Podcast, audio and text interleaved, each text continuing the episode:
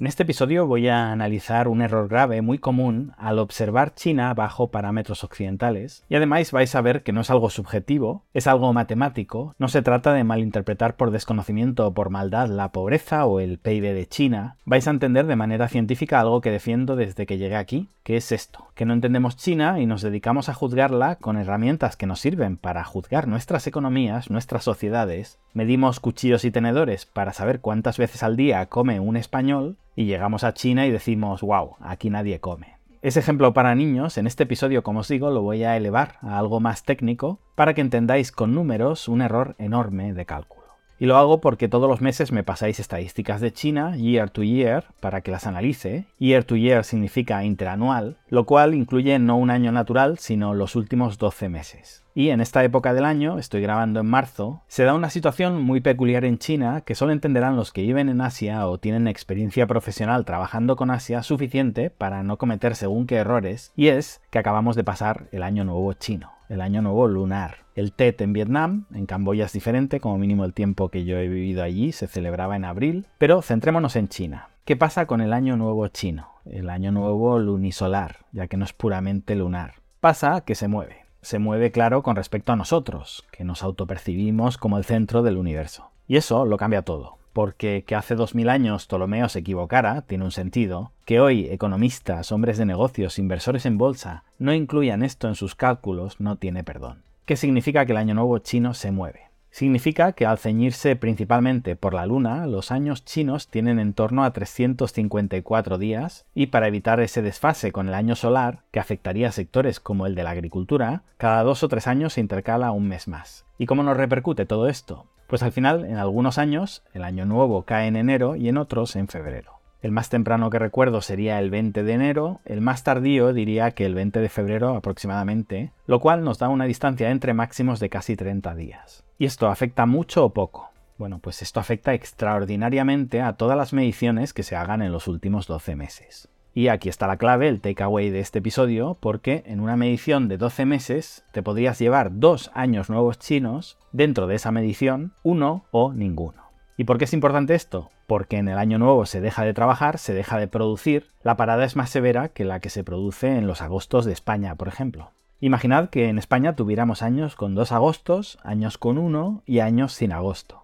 ¿Tendría sentido comparar las economías de estos años? Hombre, pues habría que rectificarlas, cocinar esos datos para compensar ese evento. Y podríamos pensar que en realidad todas las mediciones se hacen en años naturales y por tanto esta peculiaridad tiene poca incidencia, pero en realidad no es así. Para empezar, incluso siendo así, el tema de la movilidad del año nuevo chino afecta y mucho. Demos por sentado que fuera así, y que las mediciones siempre fueran en años naturales. Os voy a contar cómo le afecta a mis clientes esto, y lo vivimos todos los años. Clientes que compran en China, por ejemplo, en un año nuevo chino muy temprano, imaginemos el 22 de enero, significa que se junta mucho con el año nuevo occidental. Esto hace que el mes de enero sea en algunos casos descartado. Pensemos que en España, por ejemplo, en las festividades de Navidad se elevan en algunos sectores hasta el 7 de enero, y hay demasiada poca distancia para realizar operaciones antes del año nuevo chino con lo que muchas de esas operaciones se pospondrán hasta finales de febrero o se adelantarán a diciembre. Y este es el caso más común y el que más afecta a las mediciones de la economía. Igual que los gobiernos de todo el mundo intentan retrasar pagos de diciembre a enero y así imputarlos en la contabilidad del año siguiente, en este caso de manera fortuita puede ocurrir lo contrario. Operaciones que se deberían realizar en enero si el año nuevo chino fuera estático, algunos años se avanzan a diciembre y por tanto se computan en el año anterior, alterando por ejemplo los datos de importaciones y exportaciones de una empresa o la balanza comercial de un país, que un analista podría malinterpretar y pensar que existe una mejor o peor relación comercial con China cuando en realidad la variación se debe a un hecho puramente cronológico.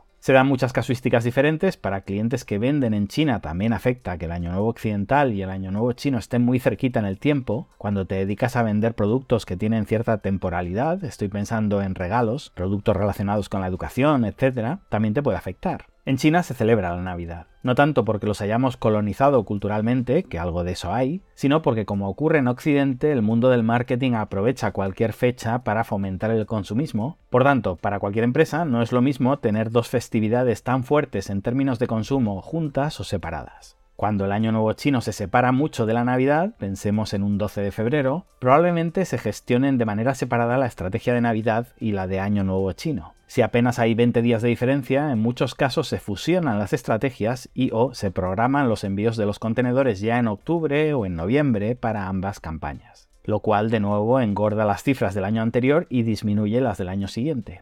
Pensemos también en mis clientes en Argentina, Chile, Uruguay. La Navidad y el Año Nuevo chino coinciden con su verano, con sus vacaciones, con lo que cuando están muy juntos en el tiempo se puede descartar el mes de enero y se aprovecha para descansar. De nuevo, se avanzan las compras o las ventas a noviembre o a diciembre. En cambio, si están muy separadas en el tiempo, obligatoriamente las empresas deberán dejar parte del personal para atender las operaciones con China en enero. Todo el que tenga una mínima experiencia en este tipo de operaciones con China sabe lo complejo que es contratar un contenedor en esos días de enero, especialmente cuando el año nuevo cae temprano. A ese mini mes de enero lo he llamado en artículos y podcasts anteriores el peor momento del año, porque se cometen demasiados errores, porque nos saturamos de llamadas e emails de jefes de compras que han metido la pata y su contenedor ya no saldrá hasta marzo. Eso sin duda hace que los más experimentados, de nuevo, avancen sus envíos a diciembre y por tanto todo compute distinto. Pero fijaos que os decía todo esto hablando de años naturales, donde ya vemos que afecta y mucho. Pero donde está lo interesante, donde se producen los desequilibrios de verdad, son, como os decía al principio, en las mediciones interanuales. Ventas de automóviles en los últimos 12 meses, sector inmobiliario, IPC interanual, cualquier concepto que imaginemos cuya medición se haga interanual es susceptible de estar contaminada por este suceso. Pero aparte de datos macro, os voy a poner un ejemplo que he vivido en primera persona, en algo mucho más cercano, la gestión de una plantilla. Si tenéis experiencia en contrataciones de personal en China o habéis seguido este canal desde hace tiempo, ya sabréis por dónde van los tiros. En mi vida laboral en China habré contratado en torno a mil personas para diferentes oficinas, fábricas, etcétera, que he dirigido, y como sabéis, el trabajador chino, especialmente en el pasado, quería trabajar a comisión, quería hacerse rico. En España los llamaríamos falsos autónomos, en China eran mini empresarios que creían en el mérito y soñaban no con ganar mil dólares mensuales, ni diez mil, ni veinte mil, soñaban con ser ricos, el equivalente al sueño americano en China. El sueño chino era esto. Por eso muchas veces digo que Estados Unidos y China se parecen más de lo que les gustaría a unos y otros, a pesar de los análisis cerrados que se suelen hacer sobre China.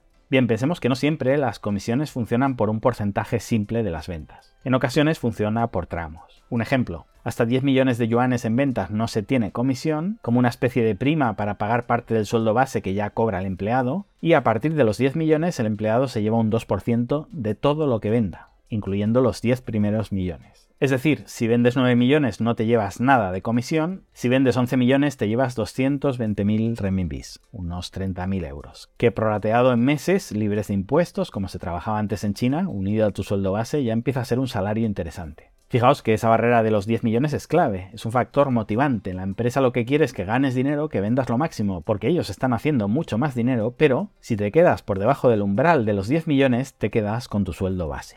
Eso se hace en parte para filtrar a los buenos comerciales de los malos, se hace porque se supone que el primer año la empresa invierte mucho en formación y también para que sean los propios trabajadores los que abandonen cuando ven que esto no es lo suyo.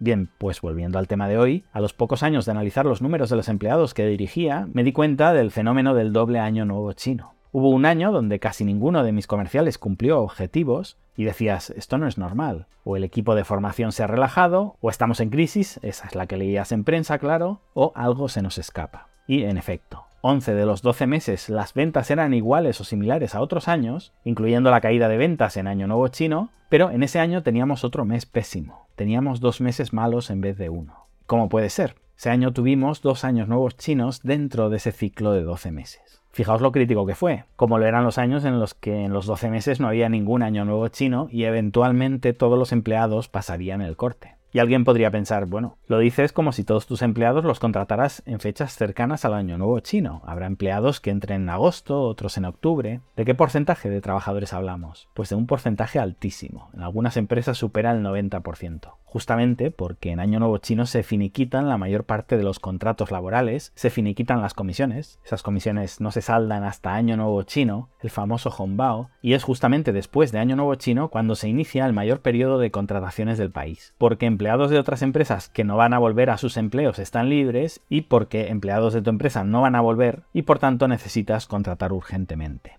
Un reseteo extraordinario. Justamente el día 1 y el día 2 después de festivo son claves para contratar a tu equipo porque tus competidores están igual. En China el nivel de desempleo es negativo a pesar de lo que te digan en las estadísticas y esos días después de Año Nuevo volamos porque a partir de marzo ya todo el mundo estará contratado, estarán generando comisiones, etcétera, que se les pagará en el siguiente Año Nuevo chino y será ya muy difícil que cambien de empresa. En el caso de salarios fijos, también pasa en las fábricas, además se les retiene X meses de salario para evitar que se marchen y esos meses se les pagarán también en el próximo año nuevo chino. Esto si queréis lo amplío en otro episodio porque le hace explotar la cabeza más de uno que lee China con ojos occidentales y no entiende nada. Pero, como veis, el año nuevo chino es clave eh, para conformar la plantilla. En términos futbolísticos sería el verano de fichajes y ya el resto del año como mucho apuntalas las posiciones en las que hayas tenido lesiones. Bien, dicho todo esto, cosas a tener en cuenta. Lo primero, si nuestros informes interanuales se hacen de agosto a agosto o de octubre a octubre, minimizamos el impacto de lo que os estoy contando.